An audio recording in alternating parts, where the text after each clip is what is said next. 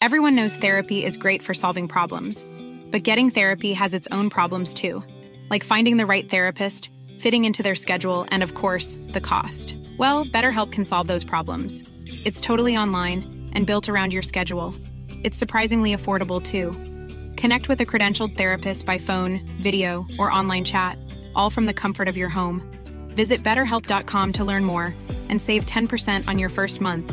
That's BetterHelp H E L P. Heraldo Podcast, un lugar para tus oídos. Noticias del Heraldo de México.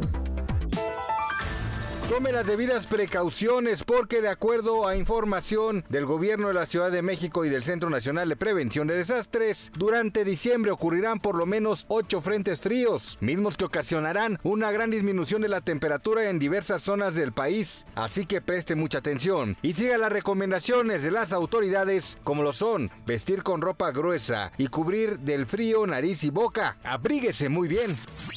Este miércoles 6 de diciembre se dio a conocer que el analista político Alfredo Jalife fue detenido por autoridades debido a una orden de aprehensión emitida luego de que Tatiana Cloutier, exsecretaria de Economía, denunciara al implicado por presuntos actos de difamación. Al respecto, el columnista y conductor Darío Celis presentó documentos que acreditan la aprehensión del académico.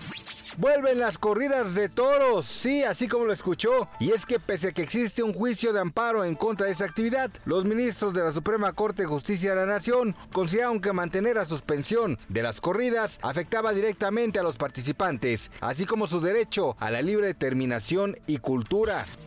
Polémica tras polémica en el mundo del espectáculo. Y es que si no se ha enterado, déjeme decirle que ahora Kalimba es señalado por miles de internautas luego de que expresara su sentir acerca del movimiento feminista y tras afirmar que los hombres deben de ser violentos para atraer a las mujeres. ¿Usted qué opina?